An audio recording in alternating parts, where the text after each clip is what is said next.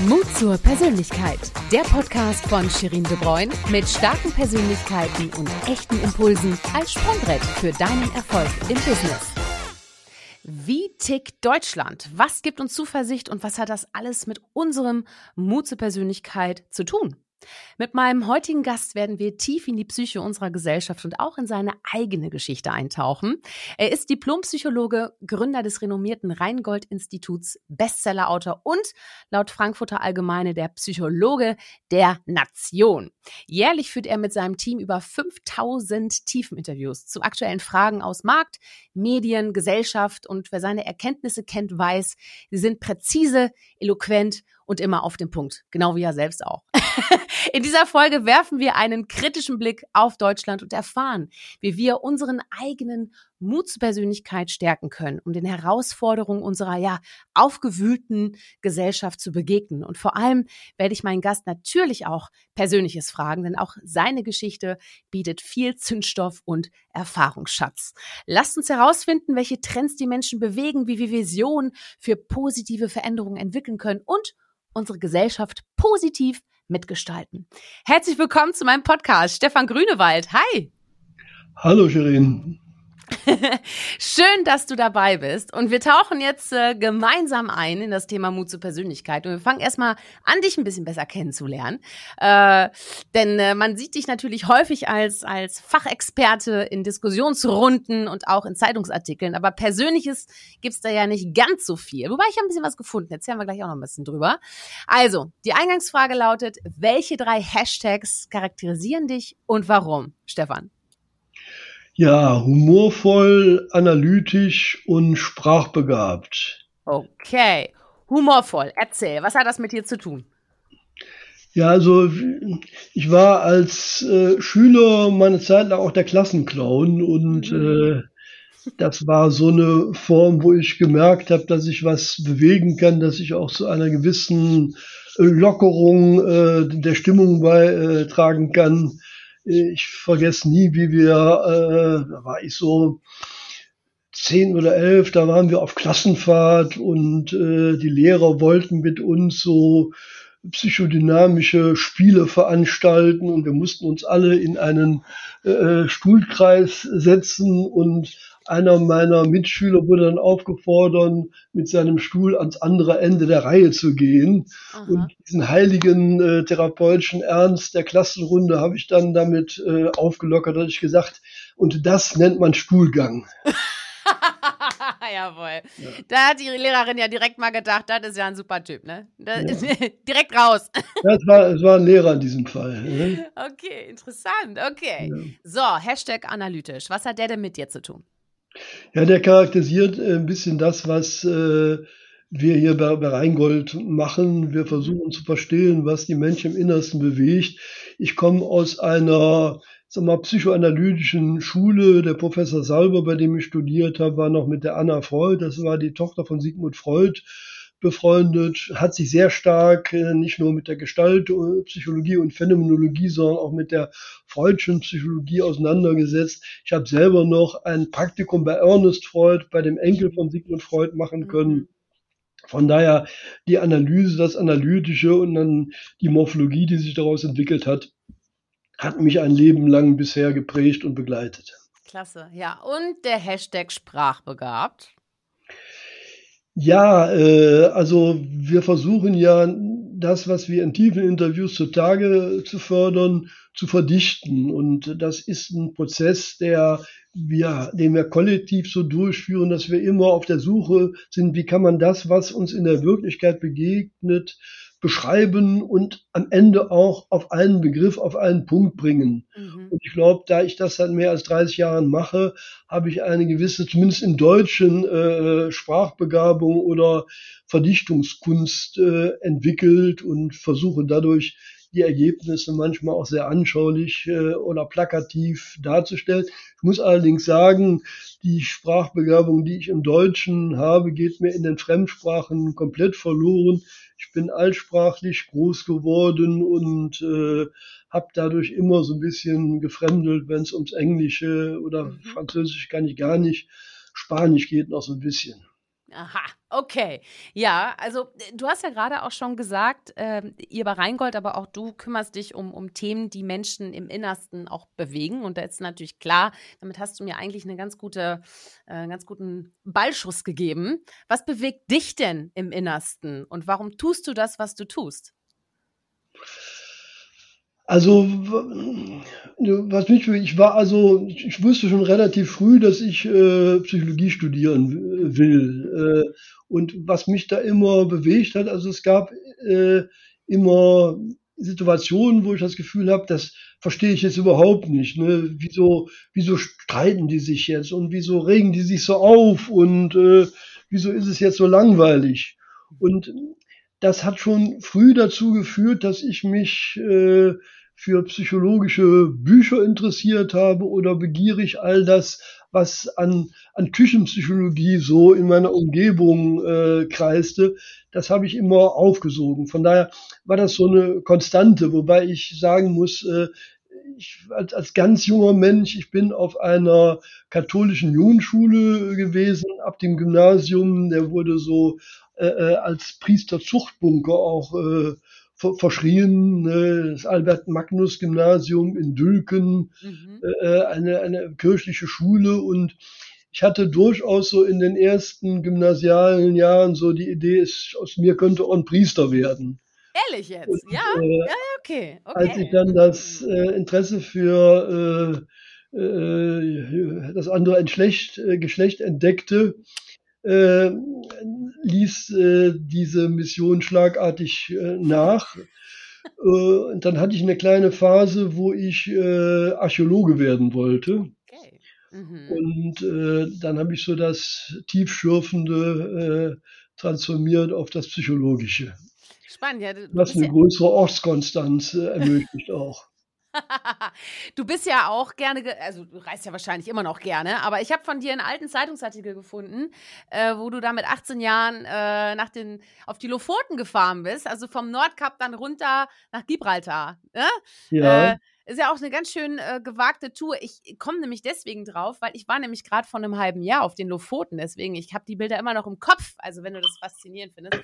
Reist du auch immer noch gerne? Also bist du immer noch viel unterwegs? Also jobmäßig natürlich wahrscheinlich, ne? Aber das, ja, äh, ich reise gern, äh, am liebsten so im Mittelmeerraum. Also okay. ich bin mhm. da sehr europäisch. Ich mhm. war äh, schon in Afrika, auf den äh, Seychellen äh, äh, habe sogar einen, einen großen Febel für Hawaii. Eine mhm. ehemalige freie Mitarbeiterin hat sich da selbstständig gemacht, hat äh, Touch Hawaii, die so so fast schon spirituelle Reisen anbieten, wo man das Land und die Leute äh, kennenlernt. Die machen das so als Ehepaar Katharina und Enrico und wir waren dreimal in Hawaii und äh, ich liebe auch Hawaii, aber das ist ja nicht jedes Jahr sozusagen äh, darstellbar und äh, finanzierbar. Von daher bin ich so im Mittelmeerraum zu Hause. Aber was du mit den Lofoten erzählt hast, war ja nur die, die halbe Geschichte. Ja.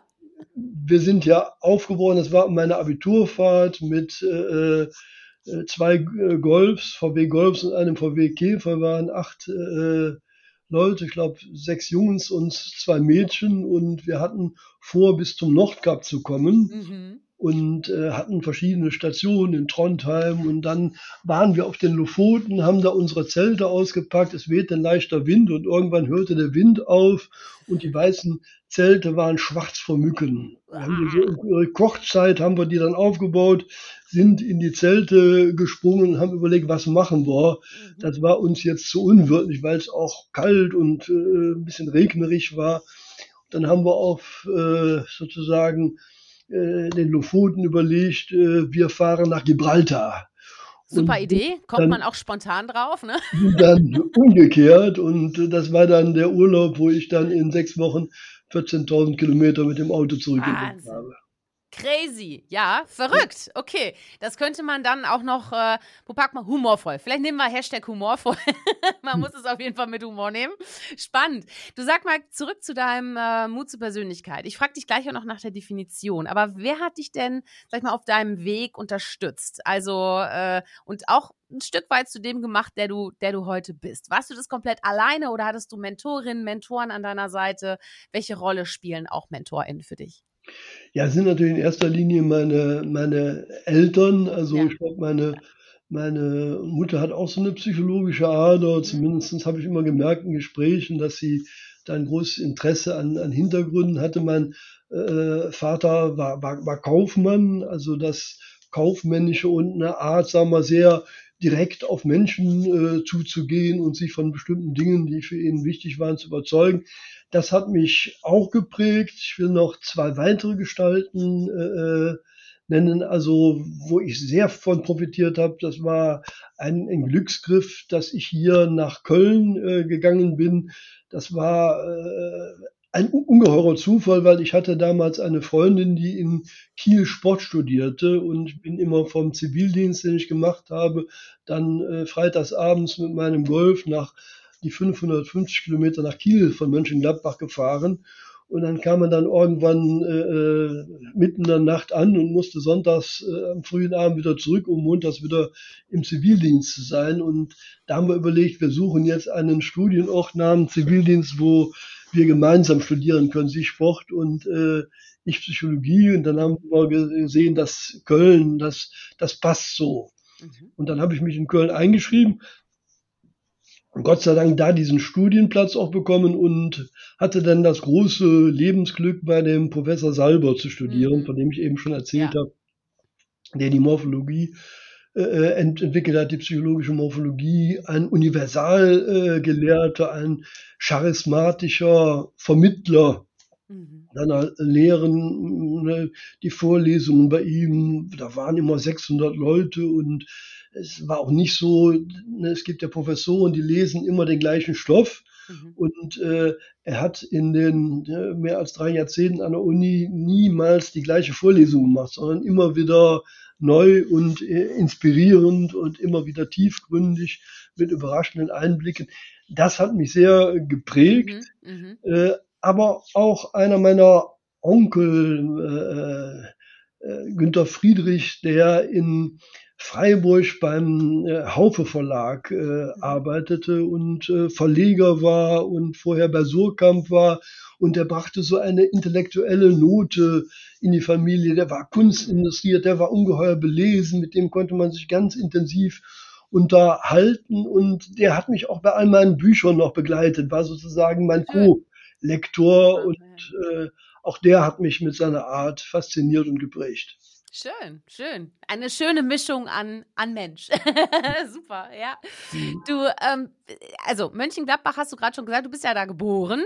Äh, wie kann es denn sein, dass du die längste Zeit deines Lebens in Köln äh, lebst, aber immer noch kein äh, FC Köln-Fan bist? Wie kann das sein? Ja, das ist, glaube ich, so eine frühkindliche Prägung. Also meine, im Elternhaus war Fußball eigentlich kein, kein Thema, aber wir hatten einen äh, bekannten äh, Franz Wichelhaus, der in den 60er Jahren in der Borussia-Mannschaft mal gespielt hat. Mhm. Und äh, der hat mich dann mal irgendwann ins Stadion mitgenommen und auch mit in die Umkleidekabinen. Und dann habe ich dann Günter Netzer und Vogts. Äh, Günter Netzer äh, trainierte immer auf Socken im, äh, in den Clubräumen und ging erst, um den Jubel dann auch einzuhalten, mit dem Anpfiff äh, nach draußen, während die andere Mannschaft, die mussten sich schon eine Stu- Stunde vorher äh, Chor am Publikum warm machen. Aha. Aber dadurch hatte ich auf einmal eine große Berührung. Ich war davor, ich war zum ersten Mal im Stadion, da hatte mein Vater mich auch mitgenommen.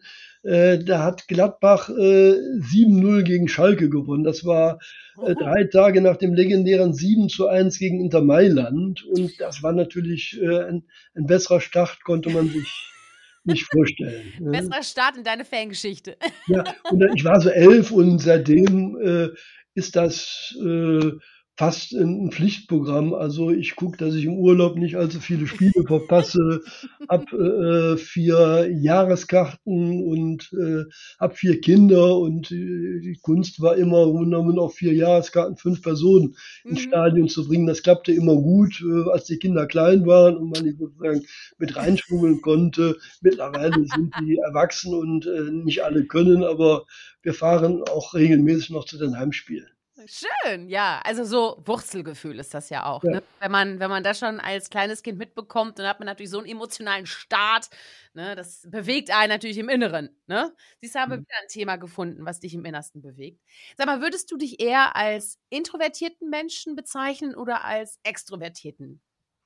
Also ich habe hab beide Seiten. Also ich, ne, dadurch das Analytische bin ich auch ganz gern al alleine, habe die Tür von meinem Büro zu und äh, äh, habe so eine Versunkenheit. Also die Lehrer in der Schule haben mich immer auch so als, als Träumer bezeichnet. Mhm. Aber ich habe auch Spaß am, am, am Karneval. Ich äh, gelte auch sozusagen als jemand, der äh, gerne äh, äh, Vorträge hält. Das macht mir auch Spaß sozusagen, da Coram Publikum äh, zu, zu erzählen. Also ich glaube, das changiert so ganz gut hin und her. Mhm. Ja, du bist natürlich unglaublich stark fachlich unterwegs. Ne? Du bist ja so dermaßen drin in deinem Thema. Also, um da nochmal drauf zu kommen, dein Steckenpferd ist ja auch die Trend- und Gesellschaftsforschung. Äh, was findest du das Faszinierende daran? Zu verstehen, was Menschen bewegt, hast du schon gesagt, aber was, was, sag mal, was sind Fragen, die du, die du unbedingt für dich beantworten willst. Hast du da noch welche in petto oder gerade auch welche beantwortet, die du so spannend findest für uns? Ja, als ich äh, anfing Psychologie, hatte ich natürlich so das Bild, äh, ich werde äh, Therapeut und sitze mhm. hinter der Couch und mhm. verstehe den Einzelnen. Dann haben wir aber während des Studiums sehr viele Alltagsstudien gemacht. Also was passiert beim äh, äh beim, beim Joggen, beim Mensaessen, beim, beim Duschen, beim Putzen. Und das fand ich immer spannend, sozusagen zu gucken, was passiert da in unserem Alltag, was bewegt die Menschen. Und die Ergebnisse waren immer überraschend und ganz anders als das, was man so gemeinhin in den Illustrierten zu den Alltagsverrichtungen äh, liest. Mhm. Und von, von daher gab es dann einen Moment, als ich fast mit dem Studium fertig war, dass einer meiner Dozenten, der Dr. Melchers, ein Konzept entwickelt hatte, das hieß Produktwirkungseinheiten, also dass sich damit beschäftige, wie stark auch bestimmte Produkte unseres Alltagslebens unser Verhalten formen. Und diesen Ansatz fand ich so interessant, dass ich dachte, aha, das könnte mich als Forschungsrichtung interessieren. Und das war dann so ein Startschuss äh, zu sagen, okay, mit den morphologischen Methoden können wir ganz anders Alltagsprozesse, Märkte, äh, Marken und das, was äh, die Menschen so bewegt, erfassen, als mit diesen herkömmlichen, eher statistischen Verfahren. Also die Idee war wirklich, wenn man zwei Stunden jemanden sinnbildlich auf die Couch legt, ihn beschreiben lässt, dann kommt er sich selber auf die Schliche, dann kommt man in einen gemeinsamen Prozess, wo sich hinterher etwas äh, offenbart, was man vorher in seinen Rationalisierungen oder Zurechtmachungen gar nicht so am, am Schirm hat. Und mhm. das hat mich dann bewegt und irgendwann habe ich natürlich auch gemerkt, dass äh, der Alltag natürlich immer eingebettet ist in so eine kulturelle oder gesellschaftliche Großwetterlage. Mhm. Und spätestens als ich dann äh, 2005, äh, 2006 mein erstes Buch Deutschland auf der Couch geschrieben habe, war klar, also diese gesellschaftliche Perspektive, die mich immer auch schon interessiert hatte, die ist jetzt ganz, ganz bestimmend für das, was ich in Zukunft machen werde. Mm, ja, spannend. Okay, da steigen wir jetzt nämlich gleich ein. Aber jetzt gibt es erstmal deine Definition, weil du bist ja ganz, ganz hervorragend darin, komplexe Gedanken einfach auszudrücken. und ich bin ganz gespannt. Und zwar, wir sind ja hier im Podcast Mut zur Persönlichkeit und natürlich will ich wissen, wie definierst du denn Mut zur Persönlichkeit und was hat das mit deinem Leben zu tun, Stefan? Mhm. Also ich fange mal mit der Definition an.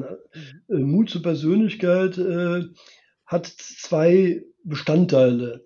Einerseits, glaube ich, zeichnet sich eine Persönlichkeit dadurch aus, dass sie eine Idee, eine Mission hat, irgendwas, wofür sie brennt, ne, was sie auch quer durch alle Unbilde festhält. Und ne, auf diesem Weg gibt es natürlich immer Widerstände oder manchmal auch, auch Sackgassen. Also der Mut hängt natürlich das zusammen, dass man dieser Idee, dieser Mission treu bleibt. Mhm. Aber Persönlichkeit hat auch sozusagen eine B-Note.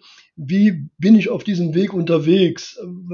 Was zeichnet sozusagen meine Haltung, meine, meine Gangart aus? Und ich glaube, dadurch hat man auch was Unverwechselbares. Und aber auch die Art und Weise, also ich hatte ja eben mit den Hashtags schon mal versucht, also ne, ich bin auch jemand, der jetzt in der Regel nicht äh, streitsüchtig oder konfrontativ Also mhm. ich bin bereit, äh, mich auseinanderzusetzen, auch im produktiven Sinne äh, zu streiten, aber ich bin jetzt nicht jemand, der so, so, so bitter, bös oder, oder, oder zänkig ist, sondern eher jemand, der, der vermittelt. Und, aber das, was wir vielleicht so als Eigenart ausgebildet haben, kommt ja auch in eine Krise. Und die Frage ist jetzt, äh, in der Krise, was bin ich bereit zu modifizieren, weil ich merke, es, es taugt nichts. Oder da sind wir wieder beim Mut, wo bin ich bereit, auch wenn das jetzt schwierig ist, an dieser Eigenart äh, festzuhalten. Mhm. Also manchmal könnte es ja äh, einfacher sein, wenn man cholerisch sich durchsetzt, äh, äh, aber mitunter ist dann das anstrengende, vermittelnde, wenn man wirklich versucht, andere kleinschrittig zu überzeugen, das, was äh, zwar aufwendiger ist, aber am Ende vielleicht erfolgreicher ist. Ja, ja. Und äh, dein, also du hast ja jetzt auch schon gesagt, was, was, was das auch mit deinem Leben zu tun hat. Hm, welche, welche Werte oder welche Haltungen sind dir denn unglaublich wichtig? Einmal natürlich auch persönlich, aber auch in deinem, in deinem beruflichen Leben und Sein. Also wir haben äh, letztes Jahr im Rheingold so einen äh, Visionsprozess durchlaufen mhm. und ein Bestandteil unserer Rheingold-Vision war, dass wir durch unsere tiefenpsychologischen Methoden für eine Welt mit mehr Verstehen und mehr Verständnis sozusagen mhm. einstehen. Und ich glaube, das ist auch eine Triebfeder. Ich glaube, viele der Konflikte, der, der, der Missverständnisse, steckt ja schon im Wort, rühren daher, dass man gar nicht in den Prozess kommt, die, die Perspektive zu wechseln, die, die andere Seite zu, zu verstehen.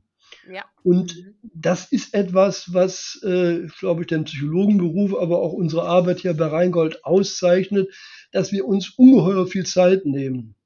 Ne? Also es gibt ja immer die Verlockung, wir kürzen das jetzt ab, wir haben eine einfache Erklärung aber wir explorieren zwei Stunden. Und wenn wir zwei Stunden mit jemandem gesprochen haben, die Psychologen, die das Interview dann beschreiben, sitzen dann fünf, sechs Stunden an den zwei Stunden, um wirklich all das, was an, an Stimmung, an Atmosphäre, an Widersprüchen zutage gefördert ist, um das in der Erzähllogik zu bringen und die verschiedenen Sortiere, äh, Züge zu sortieren. Mhm. Und dann treffen wir uns äh, während des Forschungsprozesses mit dem ganzen Psychologenteam einen halben Tag und beschreiben die Befunde uns gegenseitig und versuchen gemeinsam zu verstehen, was da passiert.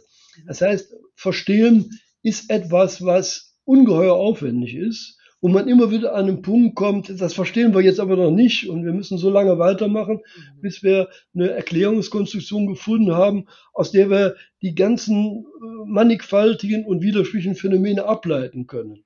Aber wenn man es dann gemacht hat, dann ist das wirklich ein Gewinn, wenn man das Gefühl hat, nicht nur eine andere Sicht, sondern auch eine andere Verfügbarkeit zu haben. Mhm. Ja, absolut, absolut. Vor allem, du hast jetzt einen ganz, ganz wichtigen Punkt, viele wichtige Punkte, aber einen wichtigen Punkt, auf den ich jetzt zu sprechen komme, gesagt. Und zwar, wichtig ist auch, verschiedene Perspektiven zuzulassen. Ne?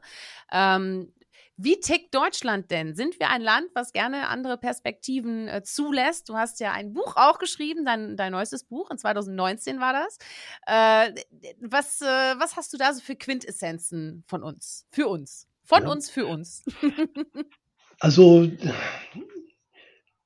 also Deutschland ist ja ein, ein Land, was äh, nicht eine festgezuchte Identität hat. Also durch die historischen Brüche, mhm. vor allen Dingen im letzten Jahrhundert mit äh, der, der, der Nazi-Zeit, äh, das hat es uns schwer gemacht, im Grunde genommen eine feste Identität oder einen unverbrüchlichen Stolz zu entwickeln.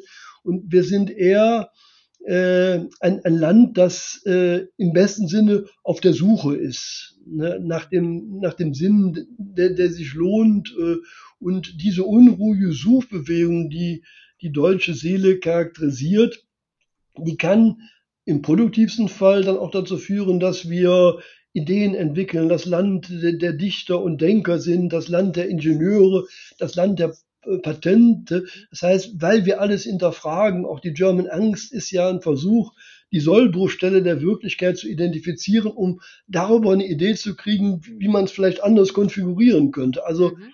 dieses, sagen wir mal, diese, diese faustische Bereitschaft, was zu hinterfragen, was neu zu entwickeln, das zeichnet sicherlich äh, unser äh, oder das Deutschsein oder unser Land aus. Aber es gibt auch so eine Tendenz, wir wollen diese, diese Unruhe stilllegen. Mhm. Dann sind wir nicht nur das Land äh, der Tüftler, sondern auch das Land des TÜVs, das alles sozusagen zu normieren, zu bürokratisieren äh, sucht, wo DIN-Normen, feste Regeln äh, ganz, ganz wichtig ist. Und dann geraten wir eher so in einen Zustand äh, der, der Erstarrung. Mhm. Und äh, ich habe in einem meiner Bücher die erschöpfte Gesellschaft auch ein Plädoyer dafür gehalten, lasst uns den Mut haben, sozusagen mal zu, zu träumen und äh, wir kommen nicht weiter, wenn wir sozusagen nur in der Besinnungslosigkeit des Hamsterrads sind. Dann haben wir zwar Erwartungssicherheit, mhm. aber dann drehen wir auch im ewig Gleichen fest. Und äh, diese besinnungsvolle Unbetriebsamkeit, die wir im Träumen manchmal haben, die kann uns auch auf andere Ideen bringen. Mhm. Wir sind aber aktuell äh, wir haben jetzt gerade eine Studie gemacht zum Thema, wie zuversichtlich ja, sehr schön. sind die Deutschen. Ja, an, einem, ja. einem Punkt, der auch, äh, sagen wir mal, einiges typischer, aber auch einiges ist, wo man das Gefühl hat, okay, da muss man aufpassen, dass man da nicht in eine, in eine Sackgasse gerät. Wir haben in dieser Studie, also die haben wir auch wieder qualitativ mit tiefen Interviews gemacht, mhm. aber wir haben auch eine quantitative Studie, die dann repräsentativ war mit äh, äh, äh Kurzinterviews, äh, die wir äh, online durchgeführt haben, nachgeschoben. Und äh, das Erstaunliche war, dass wir eine ungeheuer hohe Zuversicht im Privaten haben. Also 87 Prozent sagen, ja, sie blicken zuversichtlich in ihre private Zukunft. Aber nur 23 Prozent tun das im Hinblick auf Politik und Gesellschaft. Also eine Riesendiskrepanz. Mhm. Und äh, was passiert ist, ist, dass die Menschen wirklich angesichts dieser vielen Krisen begonnen haben, ihre Wirklichkeit aufzuteilen ja. in eine eigene Welt, ne, das, das Schneckenhaus, in das man sich seit Corona mehr, mehr zurückgezogen mhm. hat. Da habe ich Überschaubarkeit, da ist es von einer großen Selbstwirksamkeit oder auch Geborgenheit geprägt. Aber draußen ist so eine komische Endzeitstimmung. Da ist es äh, komplex, sehr unüberschaubar und bedrohlich. Und man hat das Gefühl, da massieren sich, äh, also da ist eine Massierung von multiplen Krisen. Ob das jetzt der, der Klimawandel, der Ukraine-Krieg, äh, die Ausläufer von Corona, die neuen Migrationswellen. Und es gibt eine Tendenz, wirklich zwischen der eigenen und der Welt da draußen einen Vorhang der Verdrängung zu spannen mhm. und all das wirklich auszublenden, was einen beunruhigt. Und dann zieht man sich natürlich umso weiter auf das zurück, was einem vertraut und bekannt ist. Aber eine lebendige Demokratie braucht natürlich die Bereitschaft, sich auch mit dem Unangenehmen auseinanderzusetzen, Klar. nach draußen zu blicken. Also wenn man so mit den Menschen redet, äh, das hat äh, vor allen Dingen nach dem Ukraine-Krieg eingesetzt. Äh, in den ersten Wochen war man noch sehr wissbegierig, was passierte. Man wollte den Krieg sozusagen verstehen, hatte die Hoffnung, dass es doch zu einer schnellen Friedenslösung kam. Aber nachdem man so wochenlang in den Kriegsabgrund geblickt hatte, setzte diese große Verdrängungsbewegung ein und viele Menschen schildern uns, dass sie kaum noch Nachrichten gucken, mhm. die Zeitungen äh, meiden, äh, auf einmal reüssieren Formate wie die Tagesschau in 100 Sekunden oder der gute alte Bildschirmtext, weil der bildlos ist, der Videotext und man hofft, dass man Gott, nur die ja. nackte, nüchterne und wenig beunruhigende Information erhält. Und das ist natürlich äh, eine Entwicklung, die einerseits zuversichtlich stimmt, weil es die Menschen schon schaffen, in der Krise persönliche Kraftquellen zu entwickeln. Das kann das eigene Ich sein, auf das man baut und vertraut. Das kann die Wohnung als Wohlfühloase sein. Das kann das soziale Umfeld sein. Mhm. Aber die große Frage ist, ist man auch bereit, sozusagen die Kraft, die man im Inneren erfährt, die nach außen zu transformieren? Reinzubringen, ja. Und genau. da gibt mhm. es einiges, was mich als Psychologe beunruhigt. Also ich erzähle das mal an den sozialen Bollwerken. Da merken wir, wenn ich im Kreise Gleichgesinnter bin, da erfahre ich Zuspruch und Geborgenheit und äh, das ist auch wirklich bekräftigend, aber diese Bollwerke entwickeln mehr und mehr eine Wagenburg-Mentalität, die werden mhm. hermetischer und all die Leute, die anstrengend sind, die andersdenkend sind, grenzt man aus. Ja. Und mhm. dann sind wir natürlich mehr und mehr sozusagen in unseren äh, äh Sil Silos. Und äh, man äh, müsste eigentlich den Begriff von Solidarität äh, umdefinieren.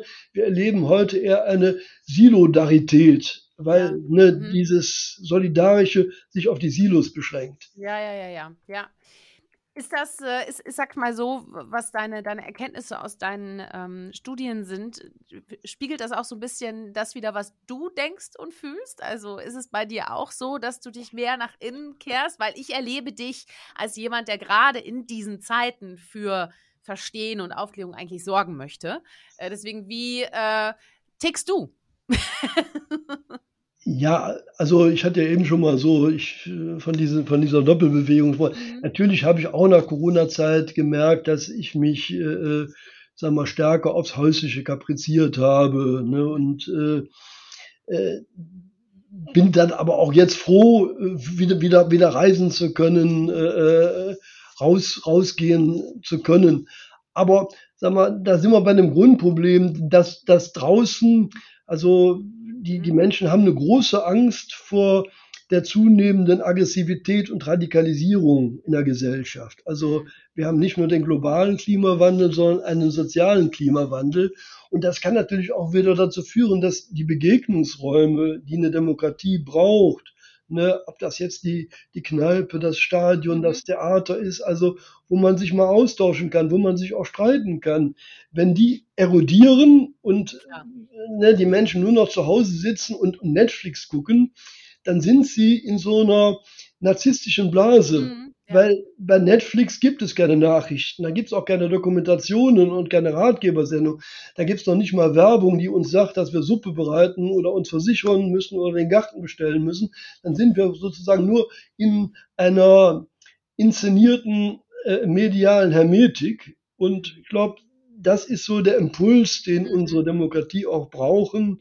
Darum äh, habe ich vor, ne, also äh, in einigen Gesprächen mit dem Bundespräsidenten habe ich auch diese Idee des sozialen äh, Pflichtjahres geteilt, mhm. weil das eine Möglichkeit ist, dass wir mal aus unseren Silos und Milieus rauskommen. Also dass die jungen Leute sowas wie Lehr- und Wanderjahre erleben, mhm. ne? wirklich diesen engen Kirchturm ver verlassen und äh, mit ganz anderen Menschen in ein gemeinsames Werk geraten. Und wenn man das ein Jahr macht, das prägt, dann hat man auch einen Blick, dass es ganz andere Lebensschicksale, ganz andere Lebenswirklichkeiten gibt. Ja, ich hatte so, so ein äh, soziales Pflichtjahr, hatte ich natürlich nicht in der Schule, gab es ja nicht, gibt es ja noch nicht, aber äh, ich hatte, ich glaube, Wochen oder, oder wenige Monate und es hat mich sehr geprägt. Also ich war in einem Altenheim und mhm. äh, da wird man natürlich auch mit, mit Themen konfrontiert und direkt, leider direkt am ersten Tag ist jemand auch mhm. verstorben, als ich ihn, ja. sie gerade gefüttert hat. Das war wirklich, das ist einprägsam und vor allem auch das Ganze, auch diese Solidarität auch nochmal anders zu erleben, ne? Und sich auch um, um die Schwächeren zu kümmern. Ja, spannend. Ja, ja. Aber sag mal, Stefan, was gibt dir denn Zuversicht? Also wir bleiben positiv jetzt hier. Man ja. kann natürlich auch äh, alles, alles negativ. Und da habe ich nämlich zum Beispiel oft, oft, oft. Also wenn ich auch mal äh, was poste, was so ein bisschen polarisiert, ich habe sehr häufig einfach so vernichtende Kommentare, weißt du, da kannst du auch nichts mehr drauf sagen. Das, ja. da, da, steht die Entwicklung still. Das ist einfach so, buff, Drop Mic. Ne? Ja. Ähm, so, aber komme ich gleich noch, wie du mit Gegenwind umgehst. Aber was gibt dir Zuversicht? Ja. Also was, was du ja gerade beschreibst, das erleben wir in den sozialen Medien und äh, da ist dann irgendwas, was äh, einen stört und das führt dann zu einem Akt, den ich dann immer Affektmasturbation nenne. Man haut dann irgendetwas raus und äh, kühlt äh, sein Mütchen, was mir aber zuversichtlich gibt. Also wir hatten vor zwei Jahren ja diese äh, Ahrtal-Katastrophe mhm. und ja. da war spürbar, also dass die Menschen, wenn sie das Gefühl haben, aha, da ist ein Sinn, eine sinnvolle Aufgabe, da kann ich anpacken. Da war eine riesige Solidarität, da haben viele wirklich alles stehen und liegen lassen und sind ihren äh, entfernten Nachbarn oder Menschen, die sie überhaupt nicht kannten, beigesprungen. Und mhm. da merkt man, dass, sag mal, in der Not doch sozusagen die, die Kraft des Menschlichen immer wieder erwacht. Und äh, ja. darauf hoffe ich auch. Also wir sind sicherlich mitunter in so einer gewissen Wohlstandskommunität, dass in dem Moment, wo es etwas schwieriger ist, auch sag mal diese Mitmenschlichkeit wieder erwacht. Ja, ja, ist ein tolles Beispiel. Bin ich jetzt gar nicht drauf gekommen. Absolut, ja, es ist wunderbar. Habe ich auch äh, miterlebt. Ich finde es großartig. Und der Punkt Selbstwirksamkeit ist natürlich auch bei Mut zur Persönlichkeit eins, was natürlich absolut zusammenhängt. Sag mal, wie wichtig ist denn Selbstwirksamkeit für den Menschen? Also es ist existenziell. Also äh, das war, glaube ich, eine der, der großen Lehren aus der Corona-Zeit. Also Corona war ja mit erstmal mit einem großen Ohnmachtsgefühl verbunden. Wir sind einer Bedrohung ausgesetzt, die wir nicht riechen, nicht schmecken können. Und äh, wenn man damals sagen wir mal, der Kampagne der, der Bundesregierung folgen würde, wäre es am besten gewesen, die Leute hätten sich tatenlos aufs Sofa zurückgezogen ja.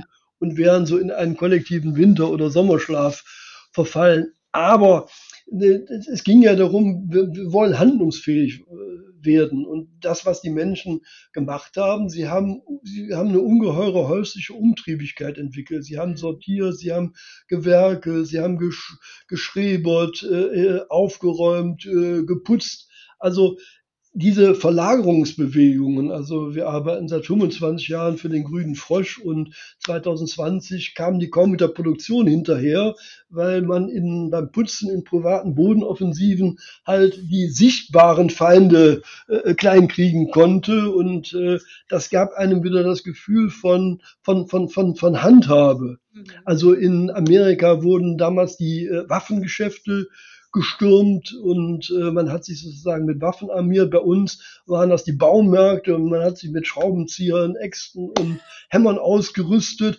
aber hatte auch so das Gefühl, nicht wehrlos in, in der Krise zu sein. Mhm. mhm. Und ja. selbst dieses äh, komische Phänomen, um das uns die Welt belächelt hat, also der, der äh, Kauf von Klopapier, hat mit diesem Thema Handlungsfähigkeit und Selbstwirksamkeit zu tun, denn wer Klopapier kauft, zeigt sich und der Welt, dass er in der größten Krise im doppelten Sinne geschäftstüchtig bleibt. Hashtag humorvoll, da haben wir es wieder. Sehr schön. Ah.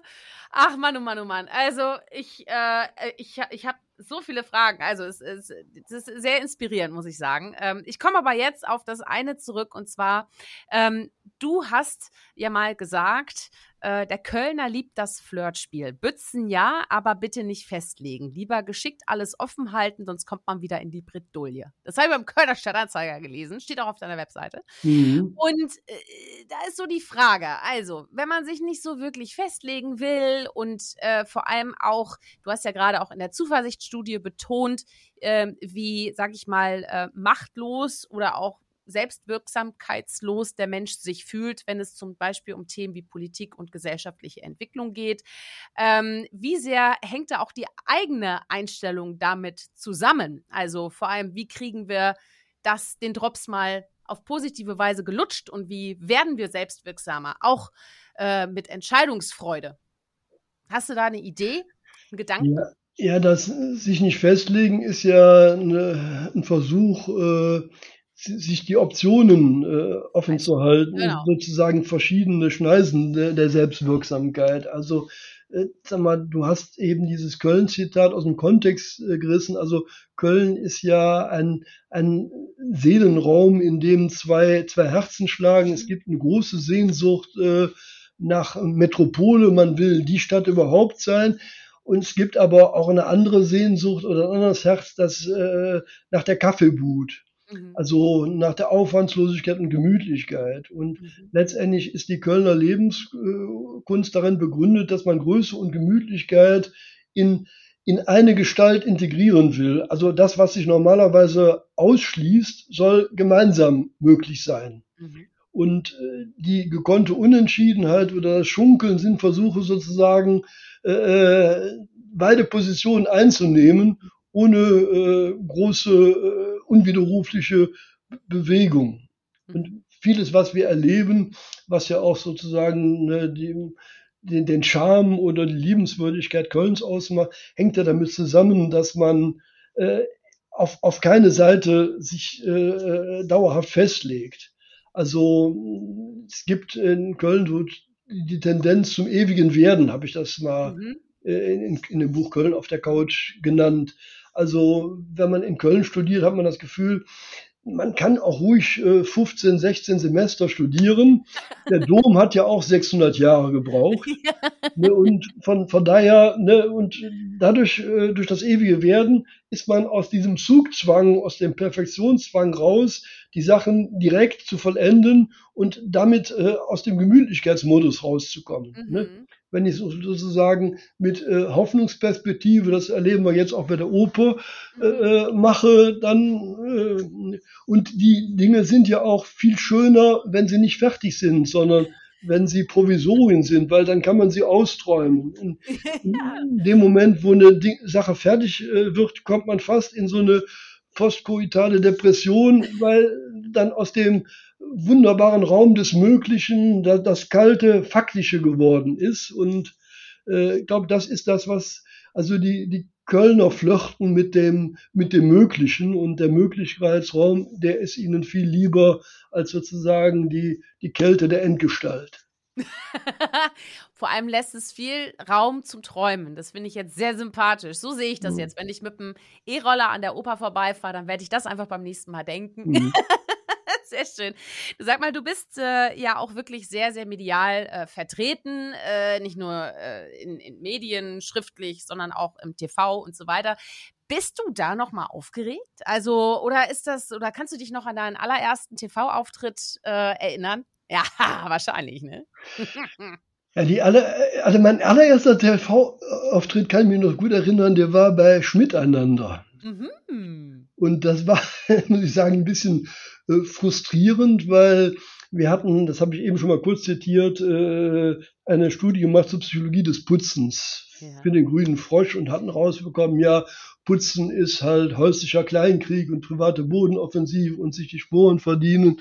Und äh, das ist veröffentlicht worden und darüber ist dann äh, Harald Schmidt und Feuerstein auf mich aufmerksam geworden mhm. und dann habe ich so ein kleines Exposé abgeliefert und wollte sozusagen meine Putzthesen äh, äh, präsentieren und war dann im Gespräch mit äh, Harald Schmidt und der hat dann sozusagen immer, wenn ich äh, eine These oder Pointe, also hat er die vorweggenommen. Oh, das heißt, ich bin dann irgendwie immer wieder äh, ins Leere gelaufen und äh, das war natürlich dann, also die, die Lehre, in die ich dann gelaufen bin, war dann auch so ein bisschen Lehrgeld.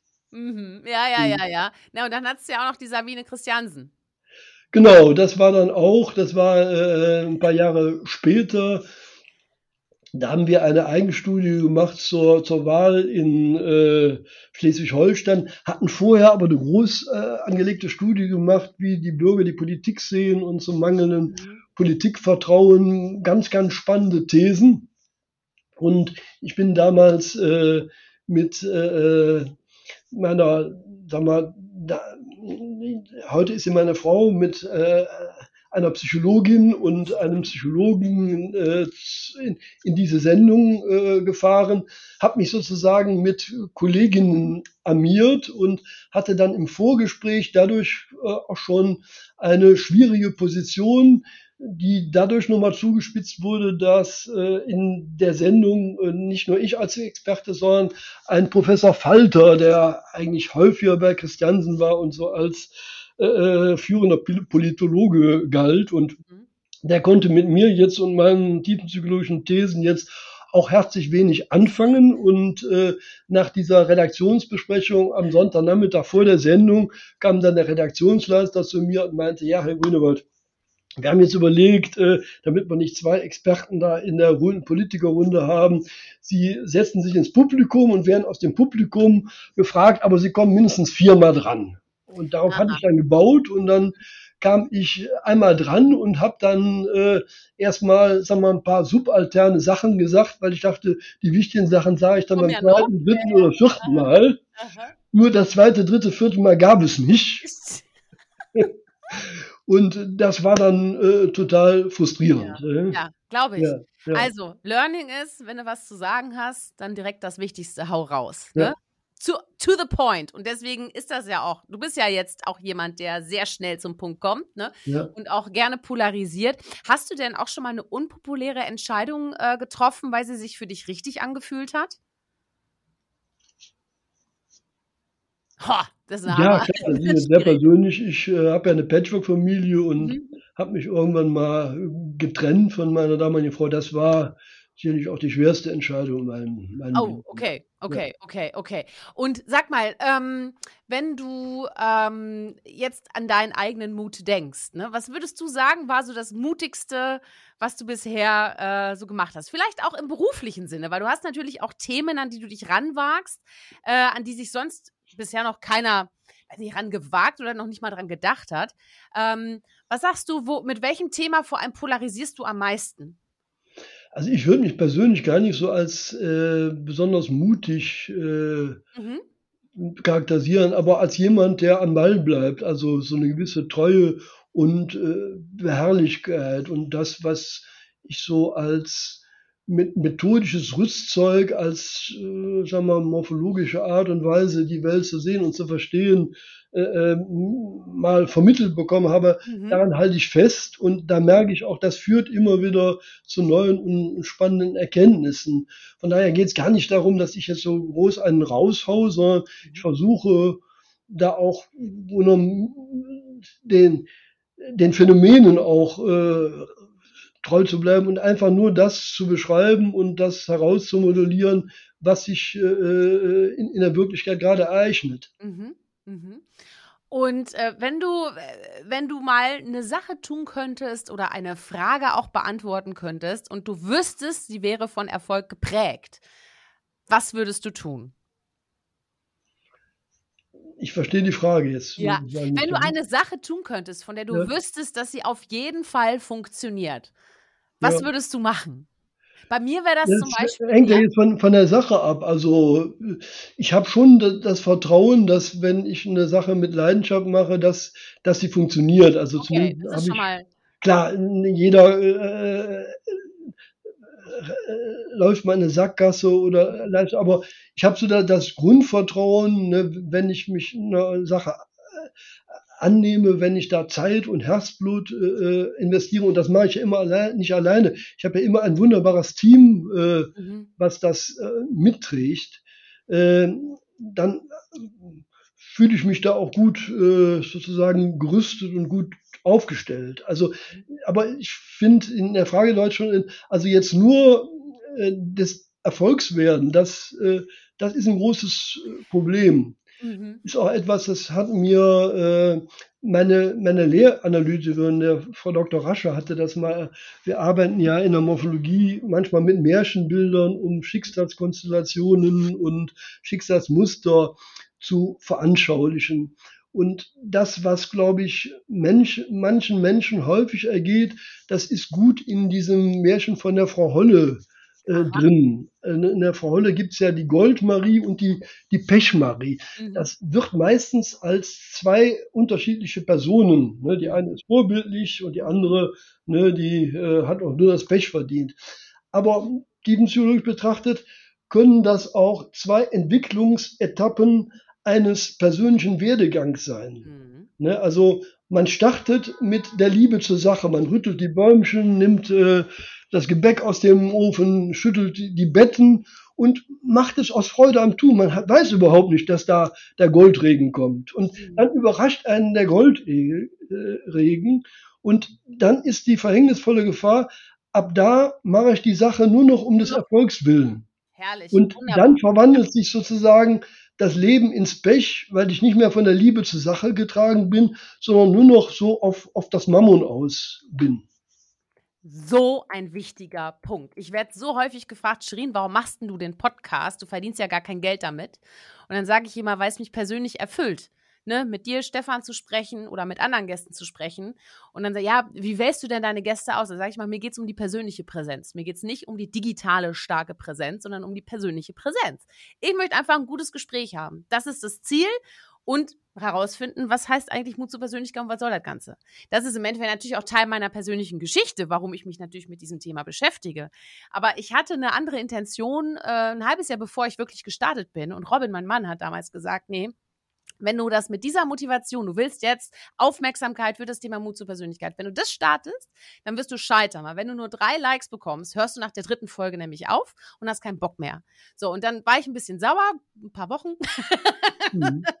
und dann habe ich mich wieder eingekriegt und dann habe ich gesagt, nee, jetzt mal im Ernst. Ich will jetzt mit spannenden Leuten reden. Ich kenne auch so viele schon und ich weiß jetzt schon, hier ist meine Wunschliste und ich muss jetzt loslegen. Da dachte okay, das ist eine gute Motivation. Jetzt darfst du loslegen. Weil ich meine, ich bin ja jetzt mit dir schon, also ich näher mich jetzt ja der hundertsten Folge und ich weiß ja, wenn ich das einfach nur deswegen gemacht hätte, weil ich Aufmerksamkeit möchte, dann hätte ich nicht durchgehalten. Weil es gibt Folgen, weißt du, die haben äh, wenige hundert Aufrufe, ein paar Folgen haben deutlich mehr. Aber wenn ich nur danach gegangen wäre, burp, ne, wäre nicht gegangen. Also, mhm. und das finde ich so wichtig, weißt du, weil ähm, der, der Goldregen bei vielen ähm, in, der, in der Wahrnehmung äh, viel wichtiger ist, als eigentlich mach doch erstmal und dann kommt das andere von allein. Also da beruhigt mich mein Mann halt auch immer und sagt immer, mhm. kommt schon alles, beruhig dich, kommt schon alles. Mhm.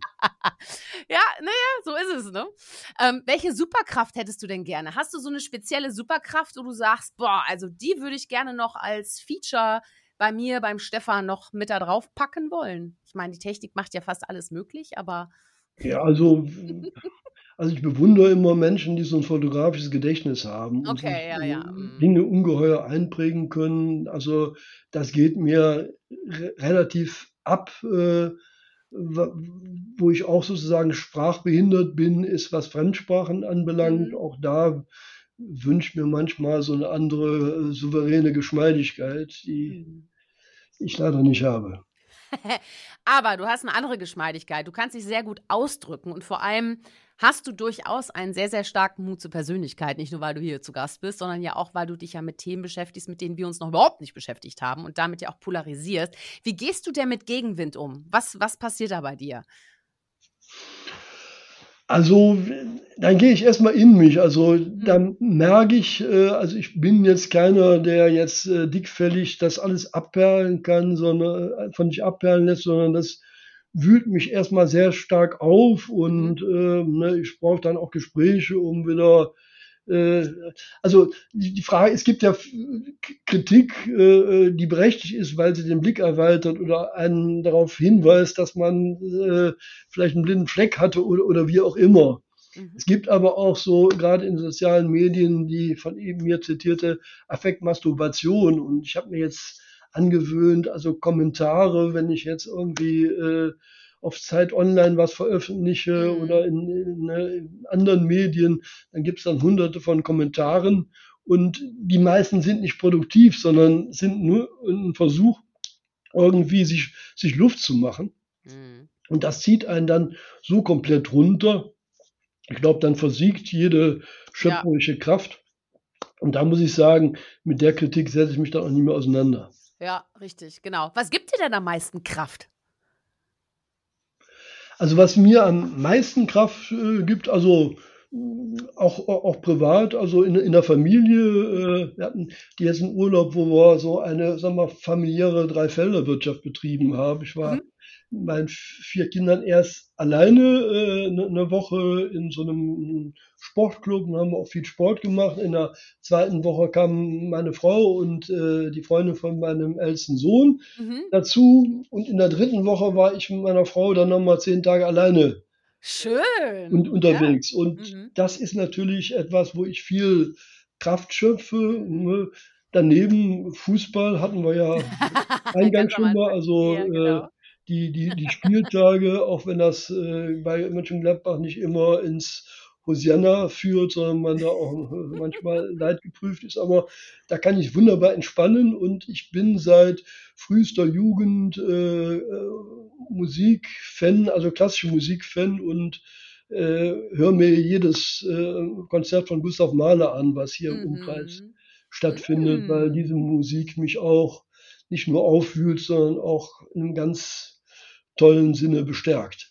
Und du spielst ja, du bist ja auch musikalisch, ne? Du spielst ja auch Klavier, ne?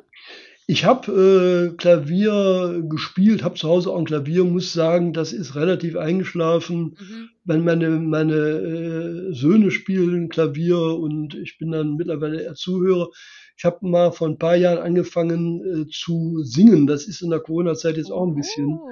Also ich hatte dann einmal die Woche Gesangsunterricht und äh, das ist auch nochmal äh, eine Form, wo man sich von einer ganz anderen Seite kennenlernt, weil ja. äh, wie sich die Stimme sozusagen im Laufe einer Stunde verwandelt, wie sie dann ganz anders schwingt und eine andere Tiefe oder Voluminosität erhält, finde ich immer toll. Also das habe ich auch so auf meiner To-Do-Liste, wenn ich wieder mehr Zeit habe, ja. Gesangsunterricht wieder aufzunehmen. Mach das, Stefan, wirklich. Also ich sage, die Stimme, also ich finde ja gerade auch, wenn man natürlich viel spricht, also auch vor Menschen spricht, also ich finde schon so eine gewisse Stärke in der Stimme strahlt schon per se Souveränität aus. Kannst du auch einen Witz erzählen, wirkt immer noch souverän. Ne? Mhm. Und ich weiß noch, vor ähm, anderthalb Jahren hat mich mein Cousin eingeladen äh, in eine Band. Er meinte, du, wir brauchen eine neue Sängerin, komm doch einfach mal vorbei. Ich so, sag mal, ihr macht eine Rockband, ich singe doch keine Rocksongs, ich bin eher so Jazz und so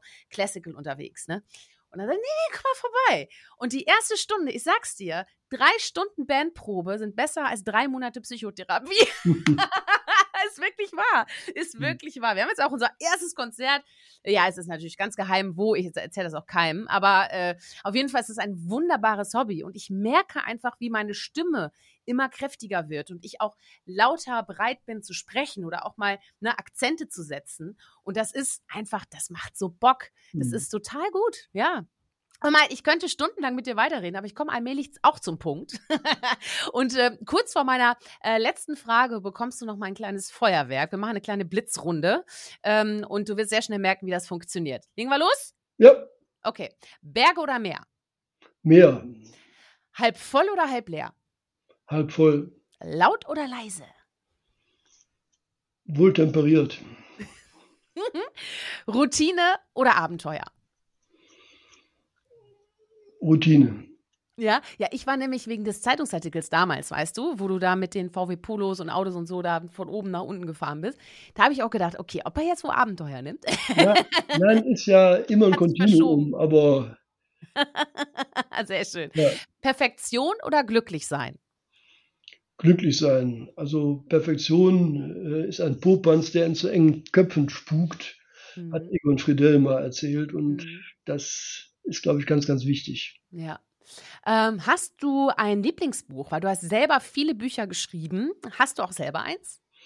Ja, damit äh, bleibe ich bei Egon Friedel, den ich gerade schon zitiert habe. Die Kulturgeschichte der Neuzeit mhm. ne, ist mein Lieblingsbuch. Okay, so, das wird direkt notiert und das werden wir natürlich auch verlinken. Da können sich direkt unsere Zuhörerinnen und Zuhörer nochmal ein bisschen inspirieren lassen. Hast du ein Lieblingsgericht? Sauerbraten. Oh, ich liebe Sauerbraten. Stefan, du wohnst ja auch in Köln.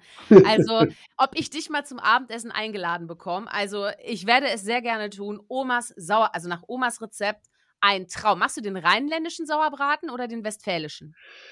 Ich weiß nicht, er ist auf jeden Fall ohne Rosinen, auch ja, nach ja, ja, einem äh, Familienrezept, also Rezept von meiner Mutter. Und äh, ich mache den immer Heiligabend, äh, traditionell. Und äh, auch manchmal an meinem Geburtstag, der auch im November äh, stattfindet. Und also die äh, Leute sind immer ganz angetan. Wunderbar. Als ich das erste Mal nach Omas Rezept den Sauerbraten, der wird ja erstmal sieben bis neun Tage auch eingelegt und so. Und ja. mit Liebe jeden Tag umgedreht und so. Als ich den das erste Mal selber gemacht habe und probiert habe, mir sind die Tränen runtergeflossen. Nicht, weil der Essig so sauer war, sondern weil es halt genauso geschmeckt hat wie bei meiner Oma. Das war vielleicht ein Erlebnis. Mhm. Wahnsinn. Mhm. Also, mhm. Stefan, vielleicht schauen wir es mal, ne? Auf den Sauerbraten. Das würde mich freuen. Was hast du denn für einen Lieblingsdrink?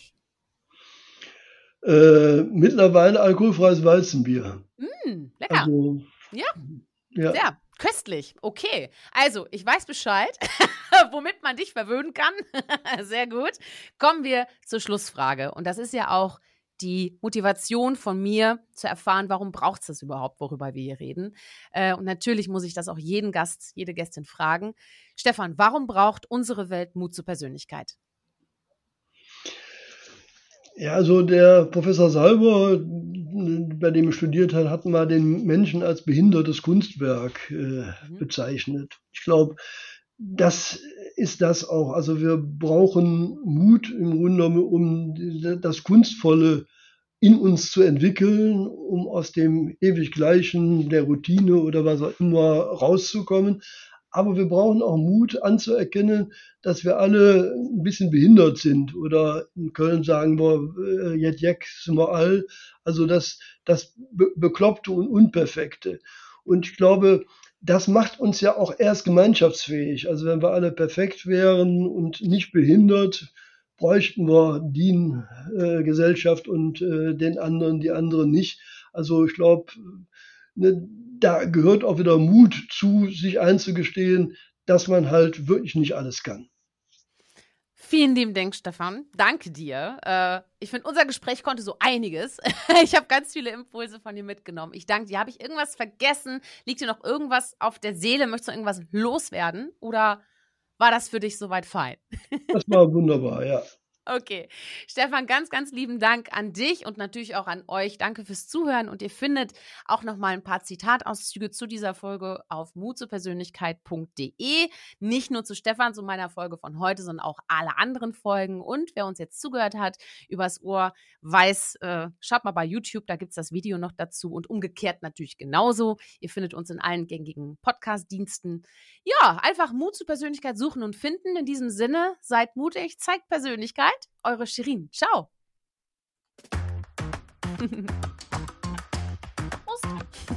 Hol dir deine Portion Mut zur Persönlichkeit. Alle Folgen zum Podcast findest du unter www.mutzupersönlichkeit.de, als Video bei YouTube und bei allen gängigen Podcastdiensten.